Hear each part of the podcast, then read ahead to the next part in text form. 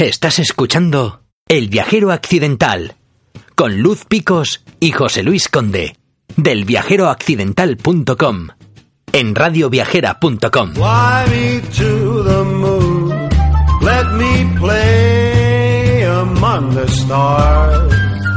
Let me see what spring is like on Jupiter and Mars. In other words,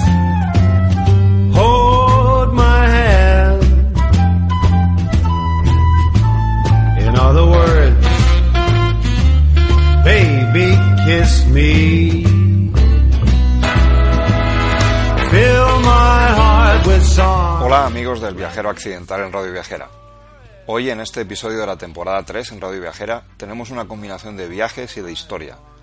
Un personaje singular, Bernardo de Galvez, nos va a llevar desde España a la Luisiana, de Argel a Pensacola en Florida.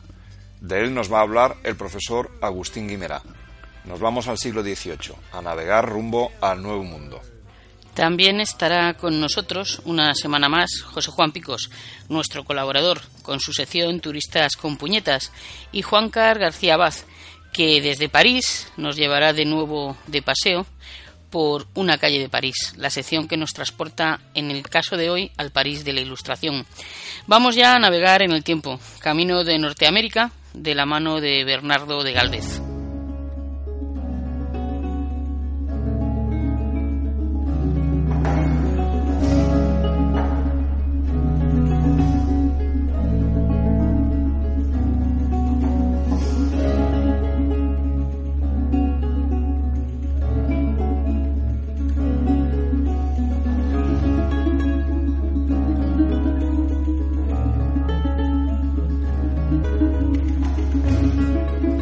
Hoy con nosotros en el Viajero Accidental en Radio Viajera a Agustín Guimerá, doctor en Historia Moderna por la Universidad Complutense de Madrid en 1982, investi- investigador científico del CSIC desde 1986. Ha trabajado sobre el mundo atlántico en la Edad moderna y contemporánea. Ha publicado 100 artículos y libros de historia, amén de participar en la organización de exposiciones y programas de radio, televisión, nacional e internacional sobre el tema. Trabaja actualmente en historia naval del siglo XVIII europeo, habiendo investigado en Londres, París y Madrid. Y hoy vamos a hablar con él de un viajero nada accidental. Vamos a hablar de Bernardo de Galvez, soldado, virrey y viajero por tres continentes. Buenas tardes, Agustín. Estamos aquí en la librería La Sombra, en la calle San Pedro, en Madrid, que de nuevo nos ceden amablemente sus instalaciones para nuestras entrevistas. ¿Cómo, cómo estás? Muy bien, encantado de estar con vosotros. Muy bien. Estamos aquí, Raquel y yo, José Luis, entrevistándote para, para el viajero accidental en Radio Viajera. Eh, bueno, vamos con las primeras preguntas. En primer lugar, aunque te hemos presentado muy concisamente, nos gustaría que te presentaras para los oyentes y que nos digas que te une especialmente a Bernardo de Galvez. Todos sabemos que el componente de azar en la vida es importante, no, no solo es el esfuerzo personal, sino el azar. ¿no? En ese sentido, Galvez estuvo, su padre estuvo viviendo 20 años en Tenerife. Cuando era niño, Bernardo de Galvez conoció todo el ambiente insular, conoció las familias más importantes con las cuales tuvo una relación el resto de su vida. Y yo nací en Las Palmas, pero mi familia es de Tenerife, mi apellido Guimerá es muy tinerfeño.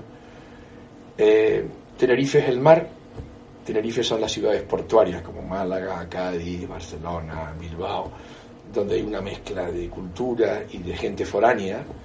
Y mi apellido Guimerá es catalán y mi apellido Rabina son italianos. Entonces, el mar siempre me llamó la atención. Y eso que me mareo según me subo a un barco. Pero he dedicado toda mi vida a la historia marítima. Primero fue los negocios comerciales, la navegación, la historia portuario, la trata de esclavos,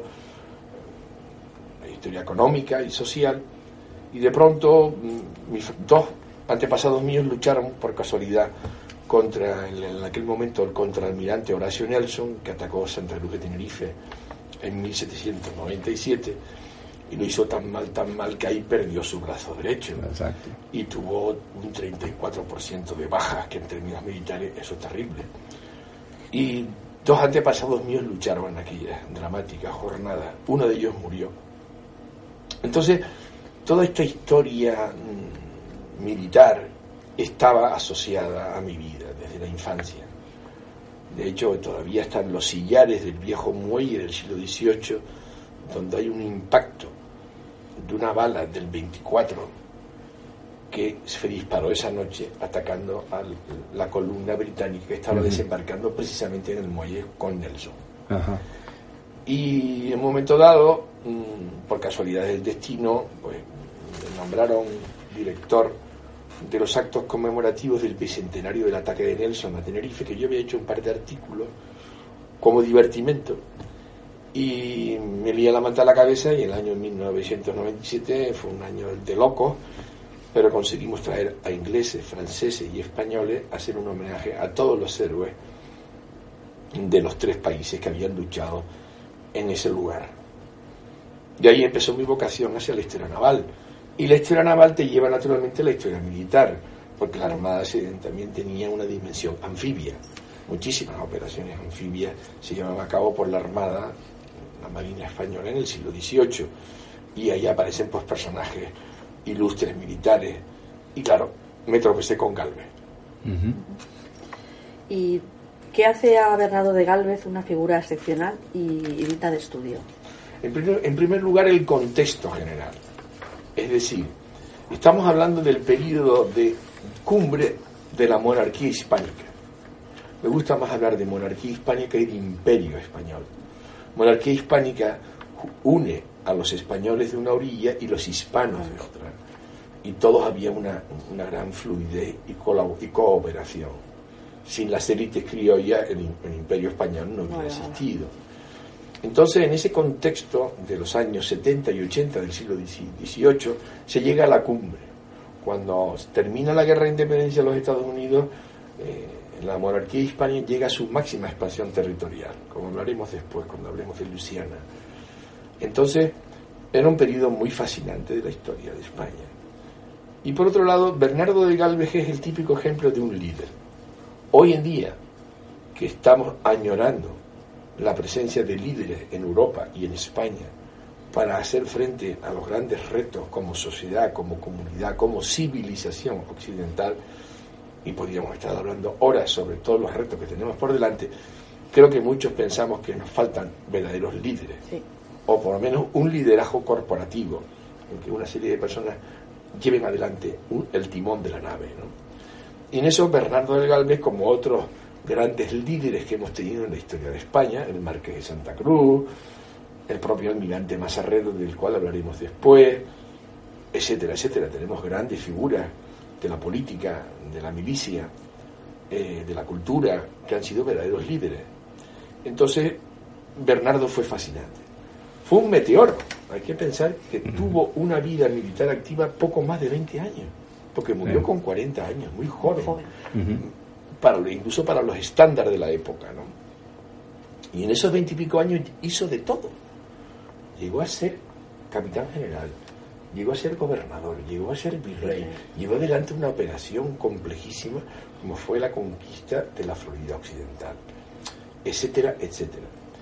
Y es el representante de una generación, la generación de Mazarredo, la generación de todos esos ilustres marinos y militares que lucharon en la guerra de independencia de los Estados Unidos y en la guerra contra la Convención Francesa poco tiempo después. Y luego la, desgraciada y desafortunada campaña de Trafalgar y la guerra de independencia contra Napoleón. Estamos hablando de dos generaciones. Esta fue la generación senior, la generación mayor, los que nacieron en la década de 1740. A nosotros, eh, Agustín, nos interesan todas las facetas de Bernardo de Galvez. El soldado, el político y el viajero, lógicamente, porque no. Eh, su trayectoria personal eh, está ligada a cómo se desplaza de un continente a otro. Es realmente excepcional, ¿no? Cómo se mueve entre, entre Europa y, y las Américas, ¿no? es un viajero no, no tan accidental. Cuéntanos, para empezar, un poco de sus primeros pasos que le llevan de su tierra malagueña natal a Portugal. Él fue un hombre afortunado. Afortunado porque nació en una familia ilustre que muy pronto tuvo cargos importantísimos en la administración de, Carlos III. Su tío, José de Galvez, llegué a ser pues, ministro de, India, súper poderoso. ¿no? Y su padre Matías pues llegaría a ser capitán general de Guatemala y luego virrey de Nueva España, de México.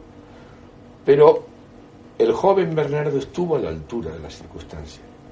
Había un patrocinio. En toda la sociedad europea había patrocinio para poder progresar.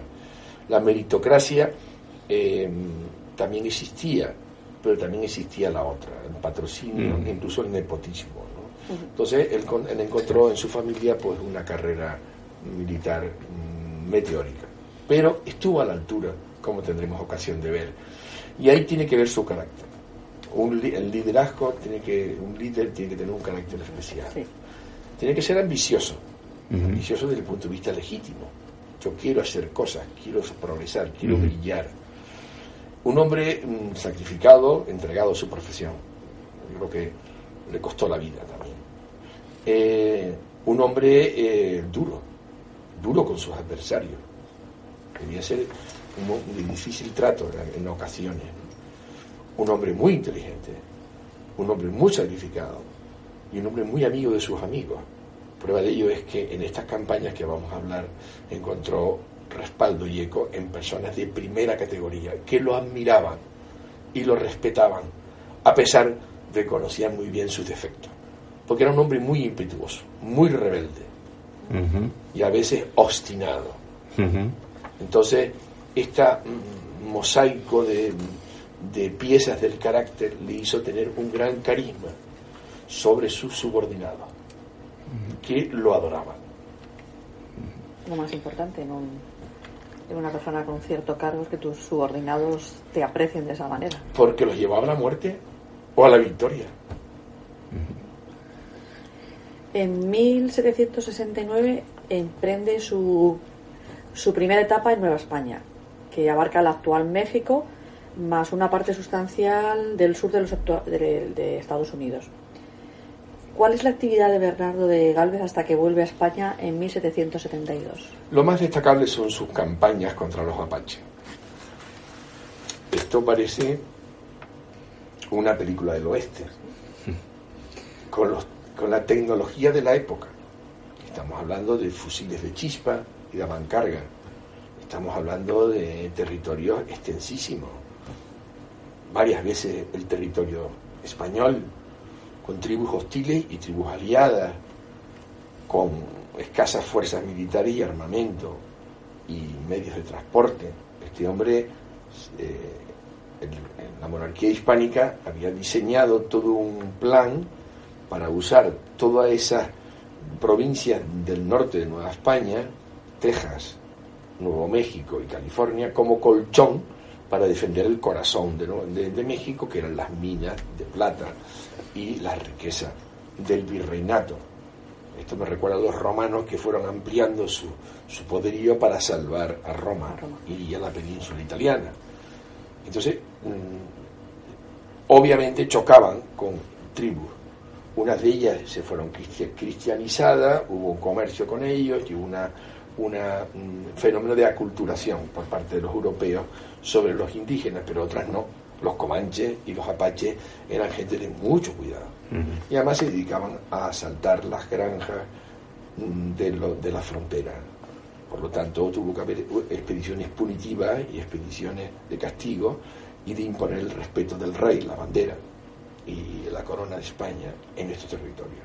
Y en eso destacó muy bien eh, Galvez. Hay varias historias de cómo estaban sus tropas absolutamente exhaustas persiguiendo a los, a los apaches y él levanta la moral y a los pocos días consiguen encontrar el campamento de los apaches, les dan un castigo y entonces aquello lleva consigo un trato Mm. diferente, un respeto hacia el rey y una, y, un- y una pausa momentánea en ese conflicto de la frontera.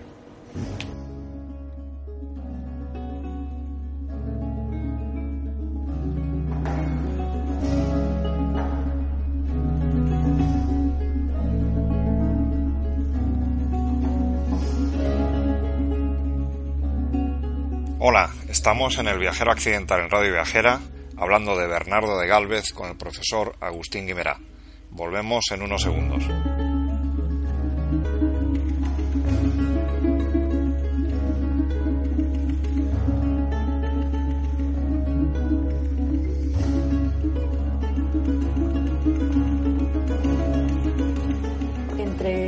1773 y 1776 la vida de Bernardo de Galvez se mueve de nuevo muy deprisa. De vuelta a España participa en el intento de ocupación de Argel, pero su destino le vuelve a enviar a Nueva España. Hombre, lo de Argel sería un motivo de una, de una charla más extensa si, si pudiésemos los turistas hacer turismo en Argel. Lamentablemente es un país que, que tiene un potencial cultural de primera categoría, pero está pasando un momento muy difícil. Muy difíciles. muy difícil.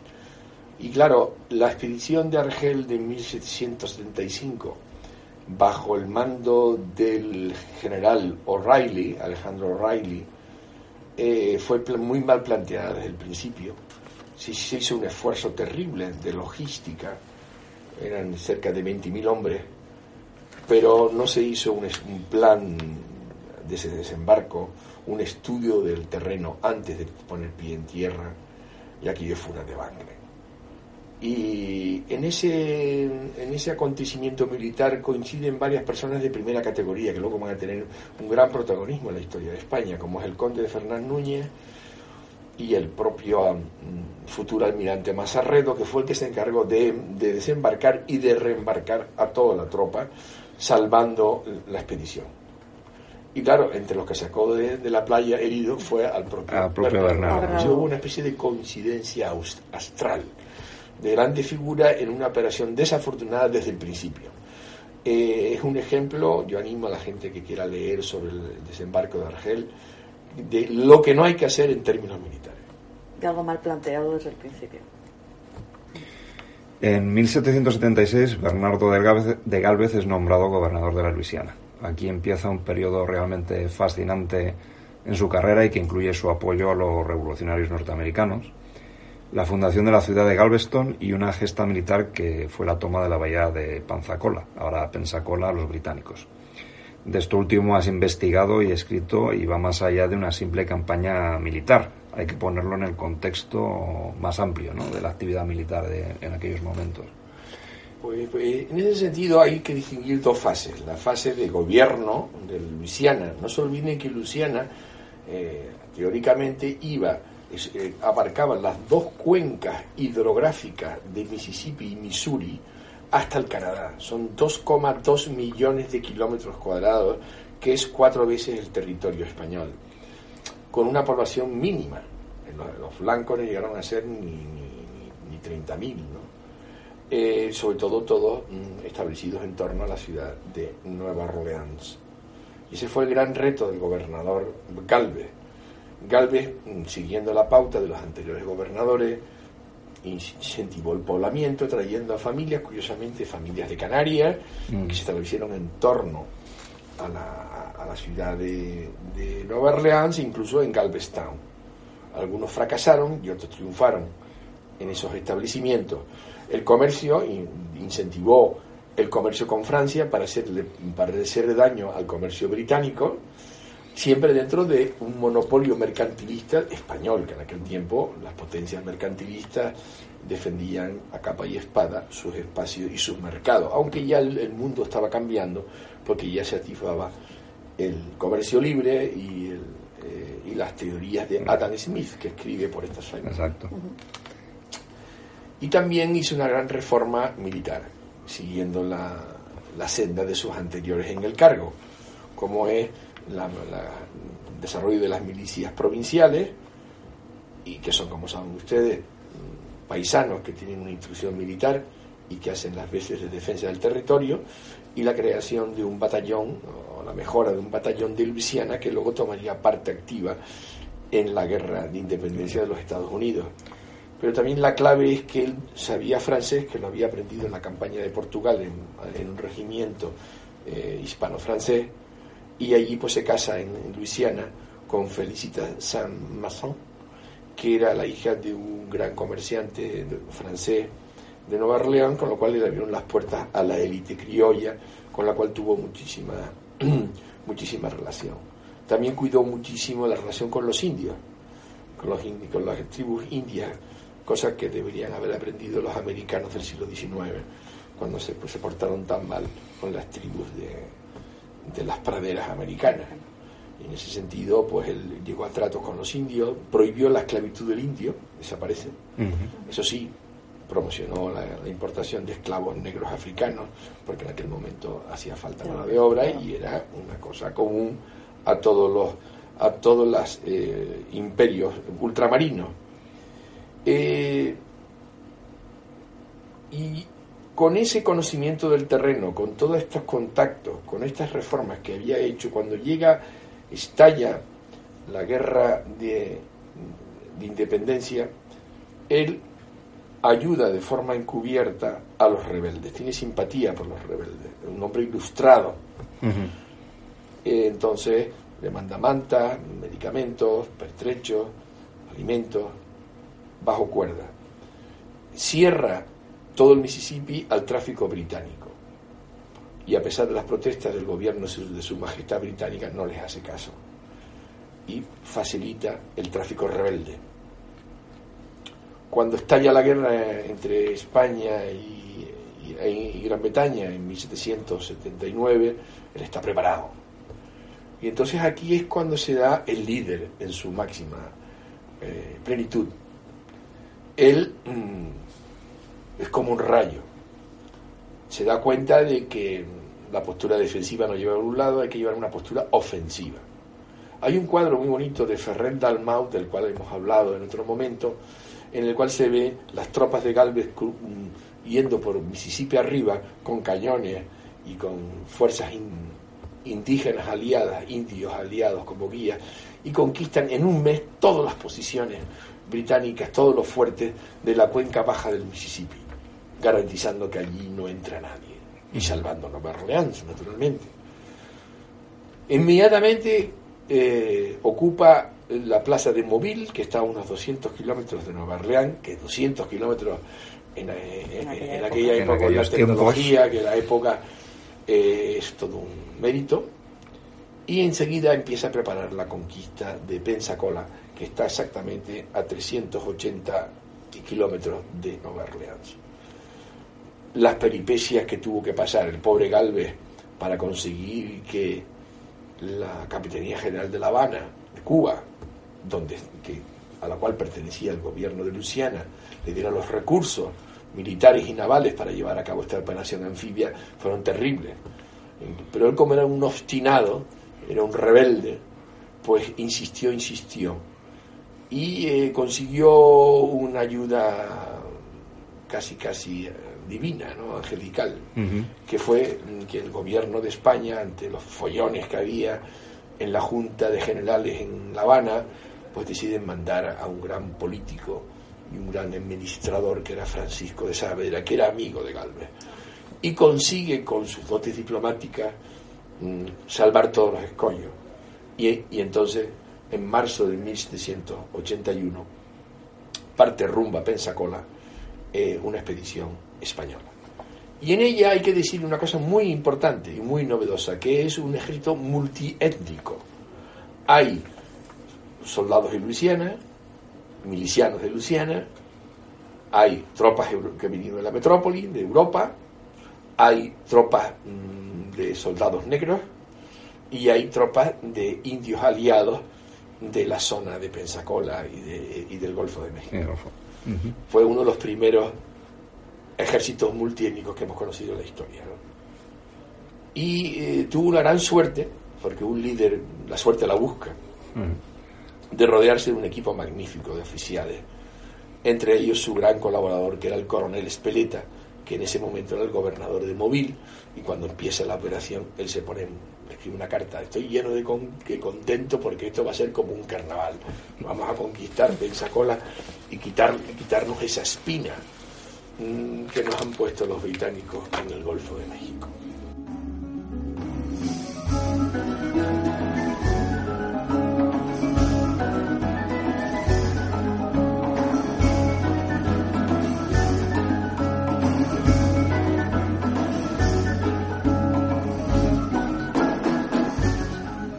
Hola, estamos en el Viajero Accidental en Radio Viajera, hablando de Bernardo de Galvez con el profesor Agustín Guimerá. Volvemos en unos segundos.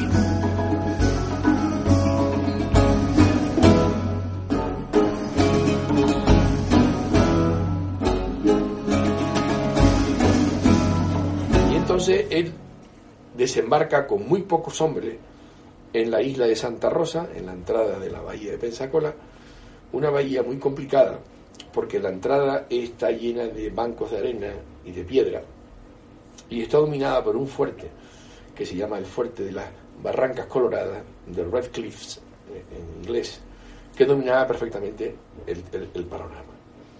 Y la ciudad de Pensacola está a 10 kilómetros de la entrada de la bahía. Todo aquello estaba rodeado de bosque espesísimo, de coníferas. Y ahí se produce casi casi una segunda película del oeste, que me recordó cuando yo leí estas hazañas de Galvez y su, y su equipo, me recordó la película El último mohicano, que hemos visto todos recientemente, en el cual pues Bernardo de Galvez se creció a sí mismo, se superó a sí mismo. Y desembarcó con 3.000 hombres, frente a los 2.600 que tenían los británicos junto con sus aliados indios, eran muy poca cosa. En términos militares, tienes siempre que tener cuatro veces más o tres veces más de asaltantes para conquistar una posición. Es un tratado típico de asalto a una fortaleza. Pero el hombre desembarca, como el desembarco en Normandía de noche, unas primeras oleadas, por sorpresa, él va en la primera, en la primera línea para dar moral a su, a su gente, desembarcan en la isla Santa Rosa, que es la que cierra la bahía de Pensacola, y van rápidamente de noche a la punta donde es la boca de la bahía. Y ahí se sitúan con una batería que expulsa a las dos fragatas que habían fondeadas allí los británicos para impedir la entrada de enemigos. Con el fuego se van. Y los, eh, los obuses y los cañones del fuerte de Barrancas Coloradas no les puede hacer daño, porque es un tiro mm, muy curvo y aquellos son zonas de arena donde las explosiones tienen Se ven, impacto. Además, están a una distancia de 1700 metros, que ya está bien para un cañón de la época. Por lo tanto, la primera fase de la operación está resuelta. Pero hay que meterse en la bahía, porque puede venir cualquier ciclón, cualquier temporal, y toda aquella fuerza expedicionaria se va al garete y se quedan aislados sin, ref- sin refuerzos y sin ayuda de La Habana, que está muy lejos, está a 11 días, entre 9 y 11 días de navegación. Es que hay que hablar de, en términos del espacio que estamos hablando, de la inmensa América, ¿no? Bien. Entonces, él da un, un golpe de, de efecto muy grande, típico de un líder. Él había hecho unas eh, averiguaciones de carácter de espionaje anterior al asalto a Pensacola que demostraban que los cañones del fuerte de la Barranca Colorada no tenían tiro rasante, con lo cual no podían hacer daño a cualquier lancha, a cualquier barco que entrara por la boca de la bahía. Y en segundo lugar, que a pesar de los bancos de arena y de la peligrosidad de las aguas, habían sondeado de noche y se podía pasar. Barcos ligeros, no un navío de, de 2.000 o 3.000 toneladas, estamos hablando de, de fragatas, de buques ligeros, de pataches, de corbetas, de lanchaje, etc. Podían pasar por Eso sí, sometidas al- cañoneo del fuerte. Había que sacar el pecho y, y romper la situación. Y así fue. Él solo, con un supergantín Galveston y con dos lanchas cañoneras, cruzó la boca de la bahía de Pensacola como si fuera un paseo militar, disparando 15, 15 salvas de ordenanza al, al fuerte de los británicos como si fuera una visita de protocolo. O sea, hay que ver Con estilo. el, el- con el estilo, el estilo y, la- y el valor que tenía este hombre. ¿no? Delante de toda su tropa que estaba expectante en la isla de Santa Rosa viendo venir a ver qué pasaba allí. Cuando pasó, recibieron varios impactos, podía haberlo matado porque él estaba en, en, la- en- el puente a la, a la vista del enemigo, dando ejemplo a sus, a sus soldados y a sus marineros. Pasó. Entonces todos rompieron en vítores y entonces se dieron cuenta de que era posible. Entonces toda la expedición entró en la Entró en la bahía, bahía. recibieron unos ciento y pico cañonazos, pero no hubo mucho- muchas averías y ya se colocaron en la bahía. Con lo cual la segunda fase de la expedición estaba terminada. Ahora viene el tercer acto de esta película del oeste. hay que desembarcar y sitiar la ciudad de Pensacola. Es interesante observar que en aquel tiempo, que es casi casi la última guerra entre caballeros, típica del antiguo régimen de aquella época, antes de la guerra total que Mm. nos oprime desde las guerras napoleónicas hasta hoy, las dos guerras mundiales, por ejemplo, la guerra de Siria o la guerra de- del Estado Islámico. ¿no? En aquel tiempo, la guerra de caballeros, llegaron a un pacto el gobernador británico y Galvez de que no iban a asaltar directamente la ciudad, que no iban ni a, ni asaltarla ni a bombardearla, porque había población civil que iban a hacer la lucha entre los fuertes, que había una serie de fuertes que ahora contaré, y las tropas desembarcadas. Entonces ellos desembarcan al otro lado de la bahía, en el camino de Pensacola, y ya entonces con ello bloquean y neutralizan el castillo de las Barrancas Coloradas que se queda aislado. Ahora bien, esa, esa marcha desde el lugar de desembarco hasta donde sitúan el campamento durante tres o cuatro veces, si mal no recuerdo, al lado del famoso mm, río Bayú, que lo llaman allí, una especie de fiordo, ¿no? Hasta que llegan ahí y se establecen su campamento, tuvieron que luchar con los indios. Y los indios eran aliados de los británicos, conocían muy bien las tácticas de guerrilla en aquellos bosques impenetrables de, de Pensacola, eran ágiles como ciervos, con una puntería en el fusil magnífica y la flecha, y eran muy crueles con los heridos y con los enemigos. Entonces consiguen desembarcar e inician una marcha hacia Pensacola para crear un campamento, un campamento de sitio que se llama, lo más cerca posible de los cuatro fuertes, perdón, los tres fuertes que defienden Pensacola desde las alturas. Fuertes de madera, pero muy bien hechos, muy bien trazados, que dominan el territorio. En esa marcha, como contaba, los indios aliados de los británicos hacen mucho daño a las tropas españolas. Y la única forma de dispersarlos es con cañones de campaña cargados de metralla. Era la única forma de... Y hacer guardias nocturnas de avanzadilla, esperando a que los indios viniesen de noche a cortar cabelleras, porque cortaban cabelleras.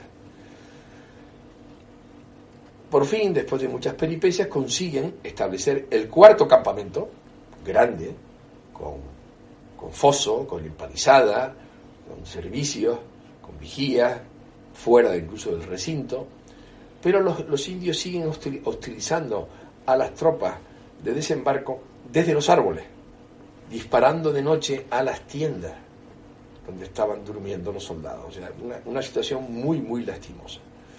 En, esa, en, esas, en esas primeras eh, caminos empiezan a diseñar, como todo, como todo sitio de una ciudad, de una fortaleza que se precie, hay que hacer una paralela, lo que se llama una trinchera enorme, que es la que desde ahí se va a ofender al enemigo.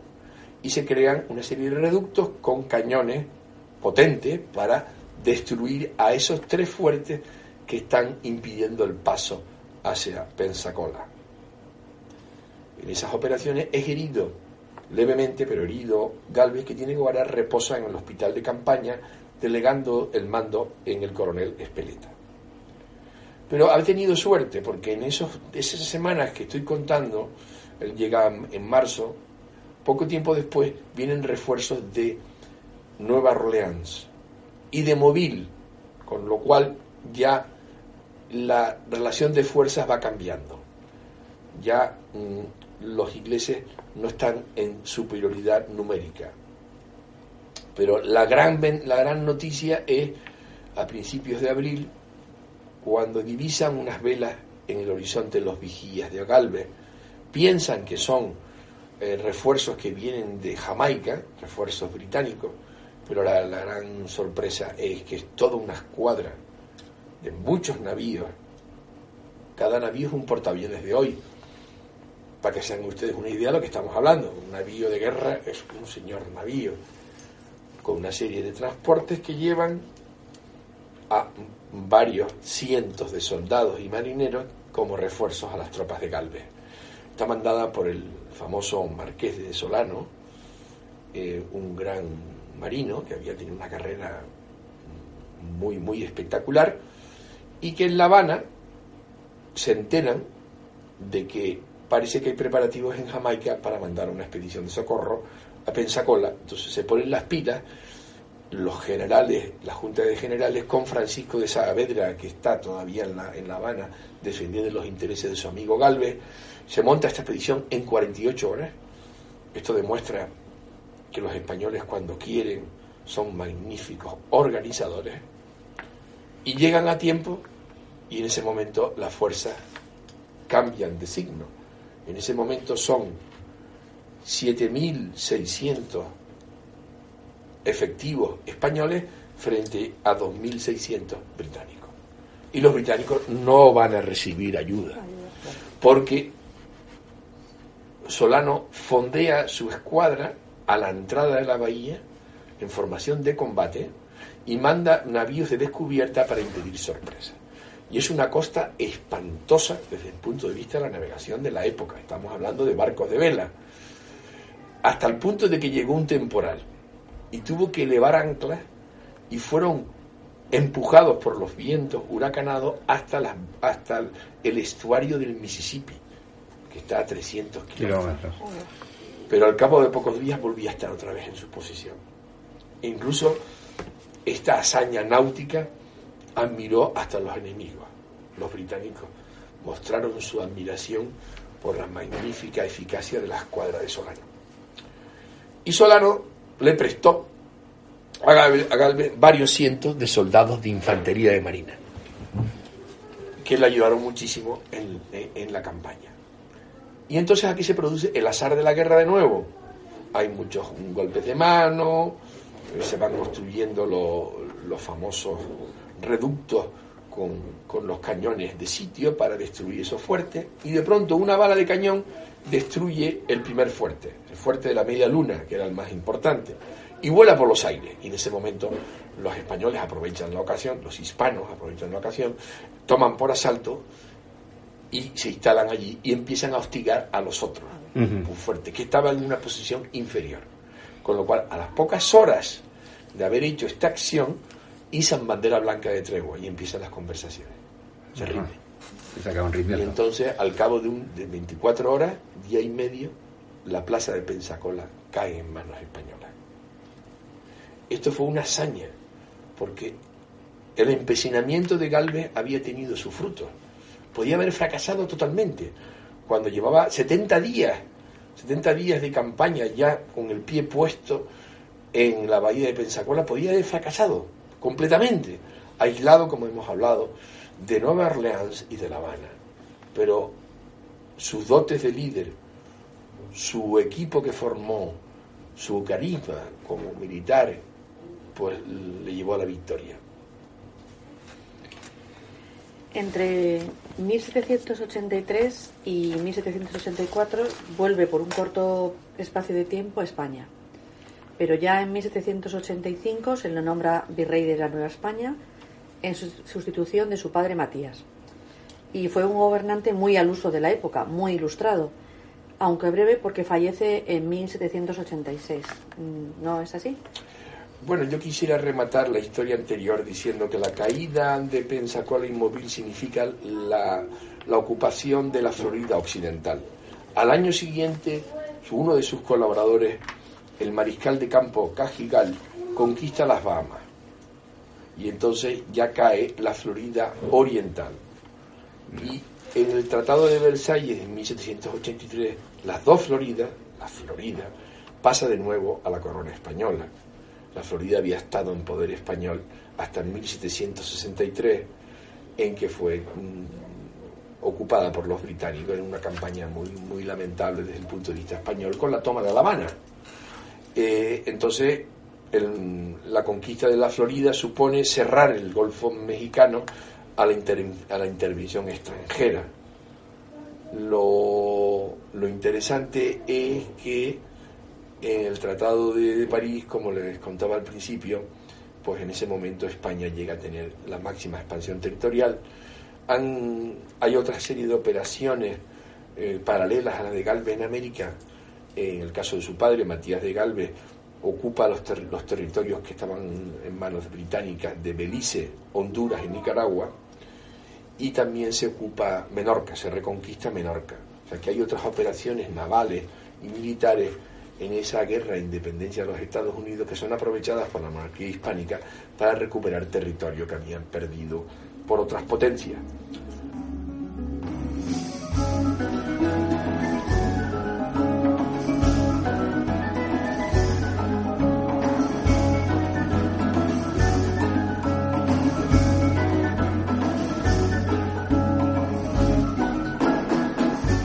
Hola, estamos en el Viajero Accidental en Radio Viajera, hablando de Bernardo de Galvez con el profesor Agustín Guimerá. Volvemos en unos segundos.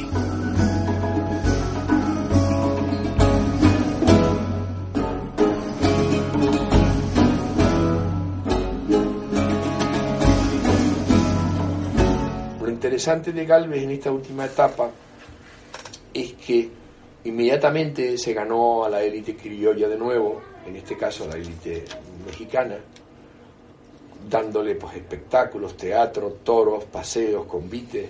Empezó a construir el castillo de Chapultepec, que no lo terminó, pero que todavía está ahí. Y digno de visitar, hablando de viajes. Exacto. Merece la pena porque es un salto en el tiempo, aunque está muy modificado por obras del siglo XIX, en la época del emperador Maximiliano, eh, eh, sigue siendo el, el castillo de Galvez. De Galvez. Y él también hizo una serie de reformas relacionadas con la economía, con las obras públicas, etcétera, etcétera.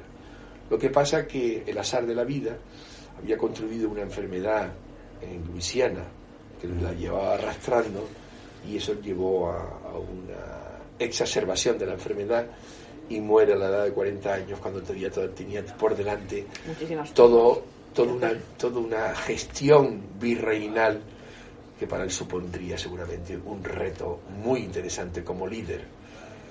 Pero su legado está ahí, no solo la ciudad de Galvestán, sino que la, el dominio español de Luisiana también dejó Mm. mucha huella y, y hoy en día mm, los Estados Unidos han premiado la labor de Galvez nombrándolo ciudadano honorario de los Estados Unidos y colgando su retrato en una de, la- a- a- de los salones del Capitolio junto a figuras tan ilustres como Teresa de Calcuta, Winston Churchill o el general Lafayette.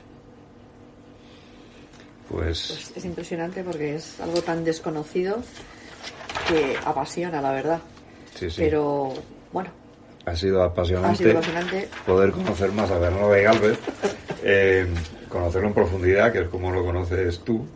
eh, y, y lo que queremos es, una vez haber, haber hablado de Bernardo Galvez, hablar de, de Agustín Guevara como viajero. Que, ¿Cuáles son los destinos que a ti te, te atraen? Bueno, como profesor de historia he, viajado por medio mundo, he sido en eso muy afortunado. Yo siempre digo que los que dedicamos a la investigación científica nunca seremos ricos, porque para eso hay que, hay que ser pues constructor, agente inmobiliario o alguna cosa más, o alto ejecutivo de empresas multinacionales. Pero soy millonario, millonario en viajes, millonario en espacios privilegiados como universidades, bibliotecas, archivos. He conocido grandes maestros de la historia que me han causado una gran impresión, a las cuales les debo muchísimo, que se han portado conmigo siempre con generosidad. Estamos hablando de primeras espadas en, nuestro, en nuestra profesión. En ese sentido no me puedo quejar. Pero en el campo de los viajes, he viajado por Oriente Medio antes de, de- estos acontecimientos de la guerra de Siria y la famosa primavera árabe. He conocido Marruecos y me ha abierto mucho los horizontes en, en otras culturas, en otras civilizaciones. También he viajado en América, también es importante conocer América, pisarla y ver su inmensidad y el esfuerzo que hicieron los españoles durante más de tres siglos en tener un- una civilización europea allí, con esas, con esas grandes dificultades. Una de las cosas que más recordaré es cuando estuve en el Cabo de Hornos y vi aquel lugar hostil. ¿Cómo es posible que hombres como Magallanes, Elcano o otros navegantes, otros exploradores, no solo españoles sino europeos, estuvieran por aquí con aquellos medios técnicos de la navegación a vela, con el escorbuto, y si aquí naufraga y salva la vida, ¿de qué come? Come huevos de gaviota, mm, focas para sobrevivir. Eso me recordó una historia que algún día deberíamos hablar de ella, que es la historia de Shackleton y la expedición a la Antártica, que fue, que fue una verdadera hazaña. ¿no? Entonces, mm, quizás para terminar, lo que me ha fascinado mucho a mí ha sido África y Asia. Tuve la suerte de estar en Tanzania y ver los animales salvajes de cerca. Y yo creo que es, un, destino recomendable. Kenia, Tanzania, para ver de cerca la naturaleza, comprender que somos, que somos muy frágiles, que si te bajas del jeep eres presa fácil de un león o de un leopardo, y que el hombre ha tenido un largo camino para llegar a donde hemos llegado, pero venimos de allí y tenemos que cuidarla, porque es nuestra madre naturaleza. Y la segunda experiencia ha sido el mundo asiático. Yo me he dedicado mucho a estudiar la espiritualidad y la filosofía hindú, budista, asiática en general. Y he estado en Vietnam y he estado en Sri Lanka, en la antigua Ceilán. Y para mí ha sido no solo un, un viaje de descubrimiento exterior de la historia, el paisaje, el arte, la cultura, la gastronomía, es también un viaje interior, espiritual. Les recomiendo como destino Ceilán y Vietnam. Muy bien. Pues muchísimas gracias, Agustín, y, nos despedimos ya. Nos despedimos de ti, tenemos que terminar y muchas gracias por, por hacernos conocer, ayudarnos a conocer a una figura que para muchos españoles y bueno, creo que, por desgracia, españoles, porque seguro que estadounidenses lo conocen mejor, como es Bernardo de Galvez. Muchas gracias. Hasta ha sido un placer. Hasta siempre, Agustín. Muchas gracias.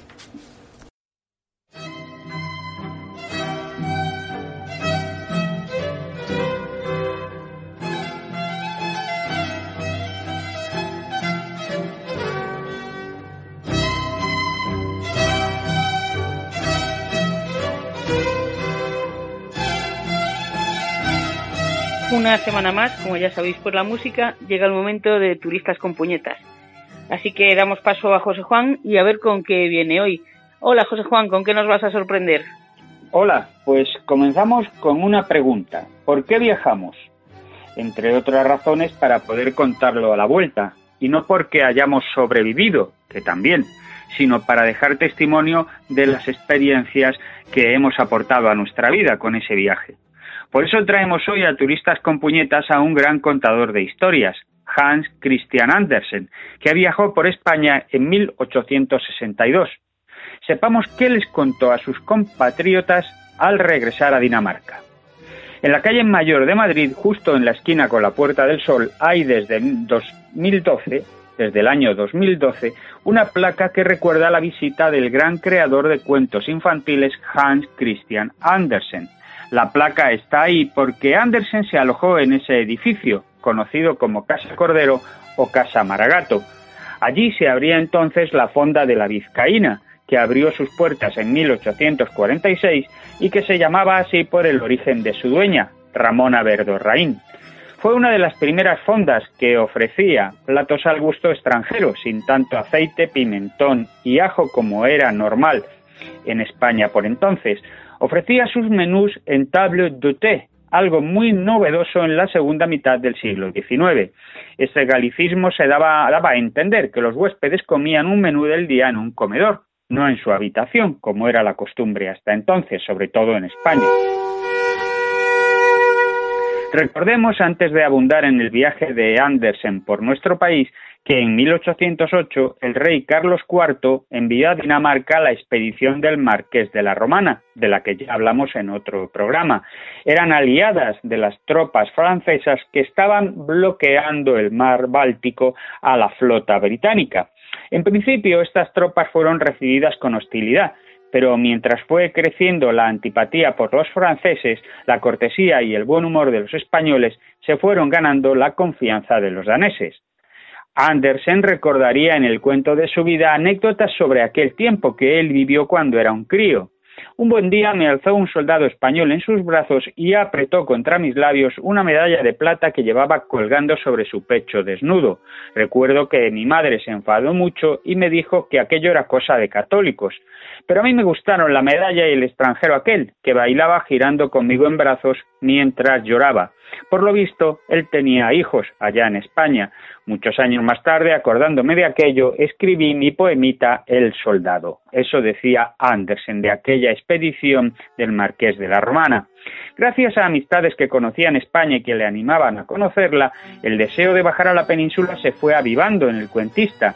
Quien estuviese en España es como para ponerse verde de rabia por no poder estar allí, le escribía a su protector y amigo Edward Collin en julio de 1842. Pues 20 años más tarde, en 1862, Hans Christian Andersen atraviesa el paso de la Junquera. Por fin está en España. De su recorrido por nuestro país deja constancia en su libro Viaje por España. Le sorprende Cataluña, desde donde va en barco a Valencia, también a Alicante y de allí a Málaga. Y dice de Málaga, en ninguna otra ciudad española he llegado a sentirme tan dichoso y tan a gusto, y eso que apenas había empezado. Un propio modo de vivir, la naturaleza, el mar abierto, todo cuanto para mí es vital e imprescindible lo hallé aquí, y algo todavía más importante, gente amable. Y en su diario anota, aquí quiero que me entierren en caso de que muera en España, exclamé, pero mi cónsul me contestó acertadamente escriba antes sobre este hermoso país, no deseo ser yo el que lo entierre aquí. Andersen le dedica un largo número de páginas a Granada. Cádiz le deja más bien indiferente, pero Sevilla lo enamora. Aquí no falta más que el mar. Si lo hubiese, Sevilla sería perfecta, la reina de las ciudades. Desde allí pasa por Córdoba y llega por fin a Madrid. No le gustó la capital. Dice de ella lo siguiente, no tiene carácter de ciudad española, y mucho menos de capital. Madrid es para mí un camello tirado en el desierto. Yo tomé asiento en una de sus jibas y oteé los alrededores, pero me sentía incómodamente sentado y el asiento salía muy caro. El clima de Madrid no fue del gusto del viajero nórdico. Soplaba un viento que yo mismo, que procedo de uno de los puntos cardinales del viento, el del norte, encontré diabólico, y cita un dicho español. El aire de Madrid es tan sutil que mata a un hombre y no apaga un candil. El afamado escritor, homenajeado en París, Londres o Roma, pasó inadvertido en la capital, más si tenemos en cuenta que sus libros no habían sido traducidos al español. A la cena que organizó en su honor el embajador de Suecia apenas asistieron unos cuantos pulumillas que ni siquiera lo tuvieron en cuenta. Nadie me conoce ni desea hacerlo, escribió con tristeza. De Madrid al final solo apreciaba el Museo del Prado. Una sorprendente joya tiene a pesar de todo Madrid, única en su clase. La Galería de Arte, una perla, tesoro digno de verse. Merece la pena venir a Madrid solo por eso. También le gustó la Puerta del Sol, donde al fin y al cabo vivía. Hay en Madrid dos plazas más dignas de mención, dice, cada una con su peculiaridad. La más bonita es la Plaza de Oriente, frondosa y amplia, frente al Palacio Real. Bajo la espesura del follaje de los árboles se yergue un corro de estatuas de reyes y reinas de León y Castilla. Luego habla de la Plaza Mayor, que estaba cerca de donde él vivía. En ella se siente uno oprimido como en el patio de una cárcel, mas no puede negarse que es la más peculiar de todas las plazas madrileñas. Antiguamente esta plaza fue escenario de las sangrientas corridas de toros y los execrables autos de fe. Y luego por fin habla de la Plaza de las Cortes, a la que califica de plaza insignificante. Para el forastero no tiene esa plaza más mérito que un monumento que en sí carece de grandeza, mas oyendo su nombre, al momento nos detenemos embargados por un sentimiento de agradecimiento y de dicha. La estatua que tenemos ante nosotros caminó en carne y hueso un día por la tierra, fue un rey del ingenio cuyas obras iluminaron todo el orbe. Su memoria es una bendición. Hablaba, claro está, de la estatua Miguel de Cervantes. Y el capítulo que Andersen dedica a Madrid concluye así. Mi intención había sido pasar las Navidades aquí y quedarme hasta entrado el nuevo año, pero a pesar de que paulatinamente fui conociendo a más y más personas interesantes y de la benevolencia que se me demostró, y a pesar de tener la ópera, el museo y corridas de toros todos los domingos, si quería, no soportaba la idea de quedarme aquí más de tres semanas. El clima es inaguantable, nieve, lluvia y ventisca, peor tiempo no lo hace en el norte en esta época del año. Y si por casualidad algún día la atmósfera estaba pura y despejada, el viento era tan cortante, tan seco, que tenía uno la impresión de estar secándose como una momia. Andersen también visitó Toledo, un lugar que de extraño modo despertó mi simpatía, y de regreso a Dinamarca pasa por Burgos.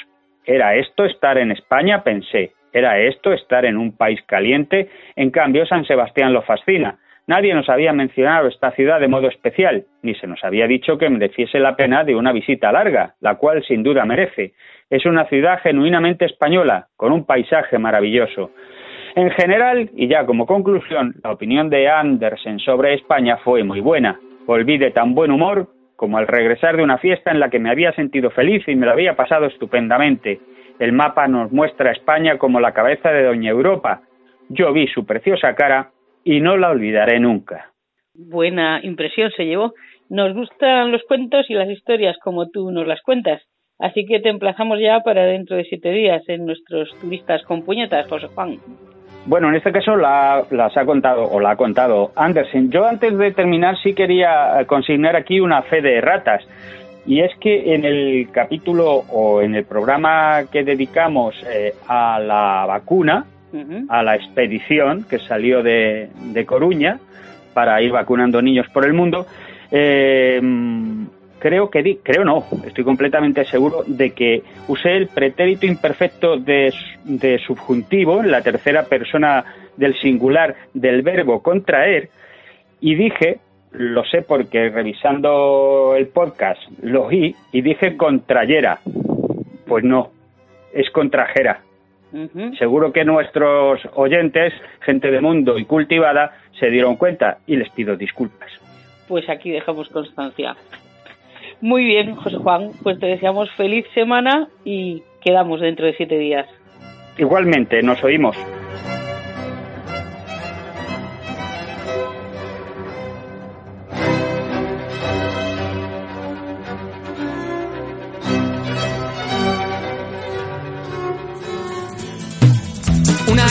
De París no es tan solo oro lo que allí perdí una apuesta al corazón.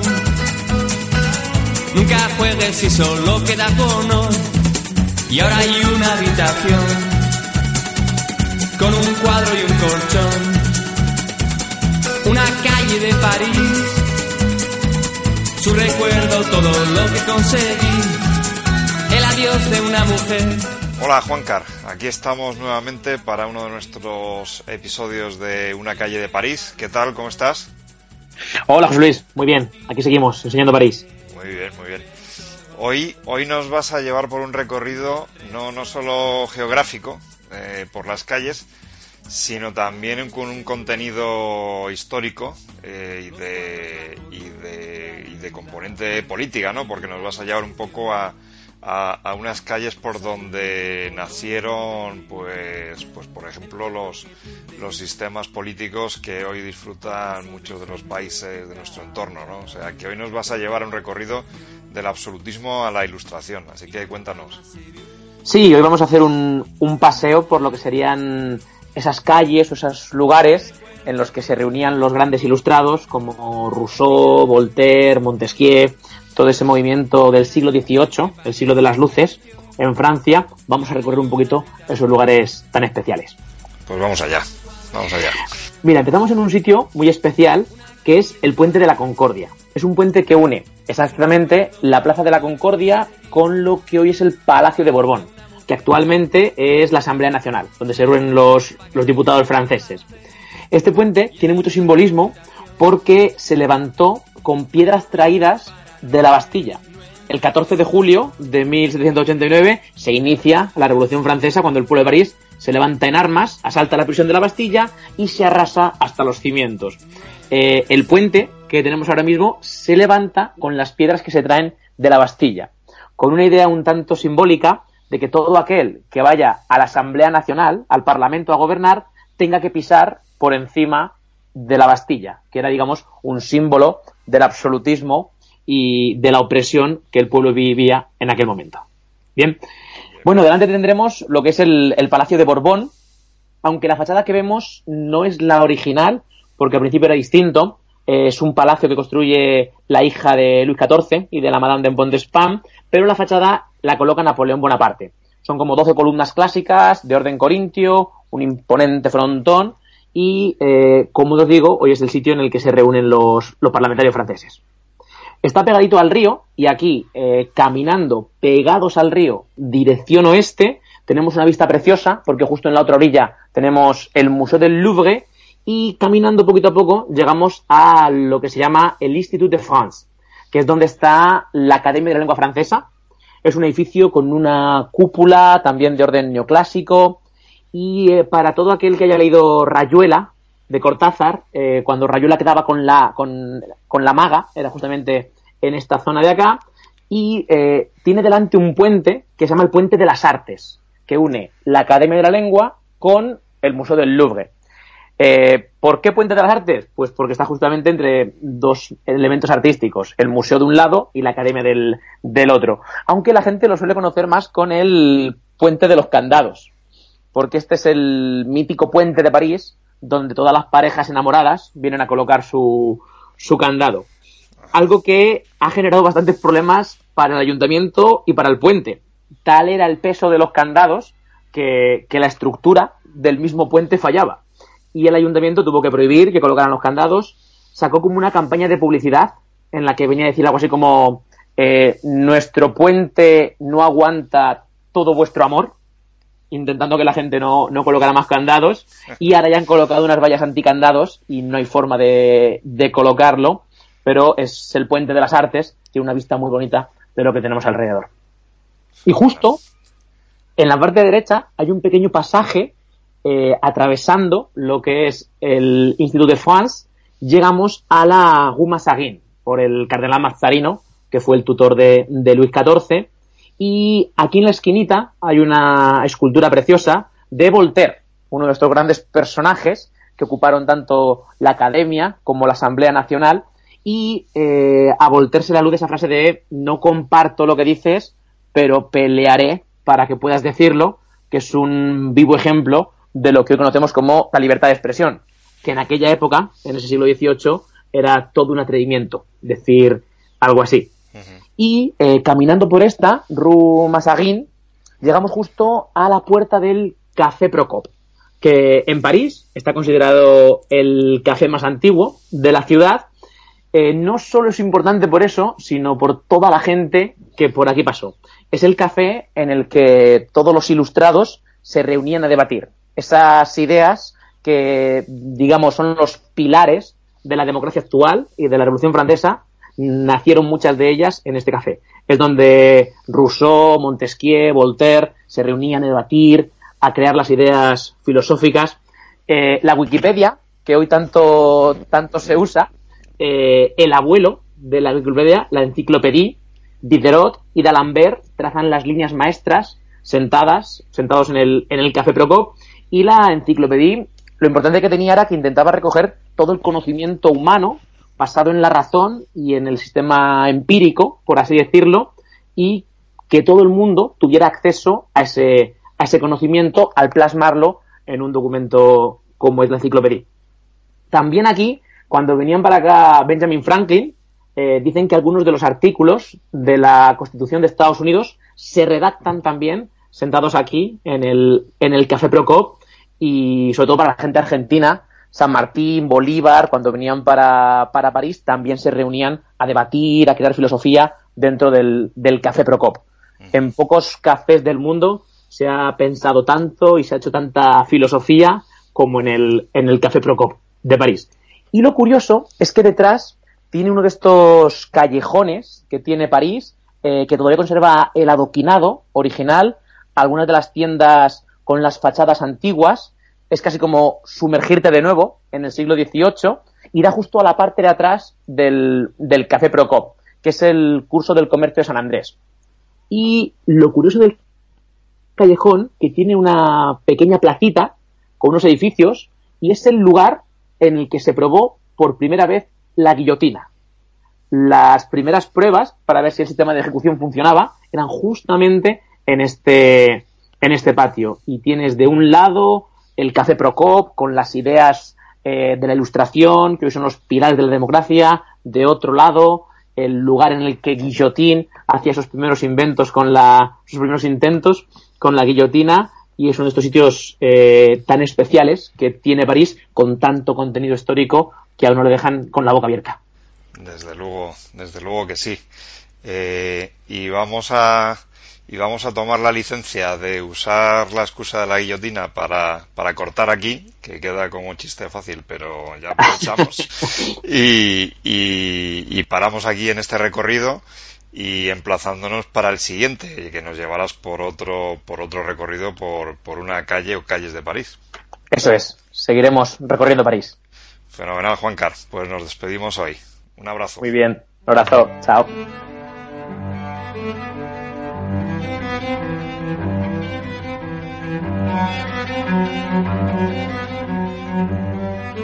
Y con este recorrido de Juan Car García Vaz nos tenemos que despedir por hoy. Ha sido un recorrido por el mundo y por la historia. Verdaderamente una gran experiencia viajera. Eso es lo que le gusta al viajero accidental, las experiencias viajeras. Sí, Luz, son ya más de 5.000 los oyentes y lectores que viajan cada mes con nuestros podcasts y artículos en la web. Estamos muy contentos de compartir estas experiencias cada vez con más viajeros accidentales. En unos días tendréis este episodio en los principales portales de podcasts, Evox, iTunes, Spotify, Google Podcast y TuneIn, para llevarnos con vosotros a donde vayáis.